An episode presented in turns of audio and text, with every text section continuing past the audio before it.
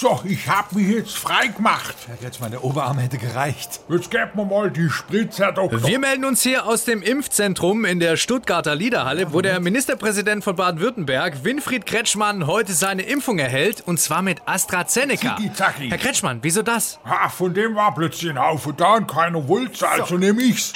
Aua. Das war's schon. Sie können sich wieder anziehen. Haben Sie keine Angst vor Nebenwirkungen? Aber das ist doch nur dummes Zeug, was da geschwätzt wird. Sie merken nichts. Ich merk schon lang nix mehr. Und damit zurück. Moment.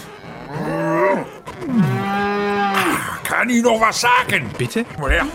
Ich liebe Schnitzel. Jeden Tag Fleisch ist geil, Alter. Was? Sag meinem Fahrer, er soll mich mit dem Porsche Cayenne Turbo abholen. Das mit den Elektroautos wird nix. Und such mir mal die Nummer von der Alice Weidel raus. Ich glaub, die ist ganz nett. Und jetzt lasst mich durch. Ich flieg nach Malle. Aus dem Weg, ihr Penner. Guck mal, wie hoch ich springen kann.